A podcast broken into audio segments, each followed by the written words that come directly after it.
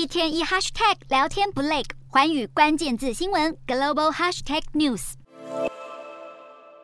美国股市一日普遍表现不佳，道琼指数和标普五百都下跌，只有纳斯达克指数小幅上涨。其中道琼指数的下跌，等于是部分回吐了前一日联准会主席暗示会放缓升息而大涨了七百点。一日这天的跌幅被认为和即将公布的非农就业数据有关。在反映劳工就业状况的非农就业数据公布前，股市投资人通常不愿意看涨，而非农就业数据很有可能立刻会影响联准会是放鸽还是放鹰。如果数据显示劳动市场强劲，联准会可能就无法放缓升息步调。另一方面，联准会主席鲍尔稍微释放出放缓升息的可能性后，美元立刻跟着贬值。而以美元对日元汇率来说，来到一美元兑一百三十五点八二日元。前阵子喋喋不休的日元忽然创下了三个月来的新高，通膨开始显现降温。如果就业市场也不再强劲，投资人就可以预期联准会十二月中的会议会缩减升息幅度，那么美元的强劲势头很有可能就此打住。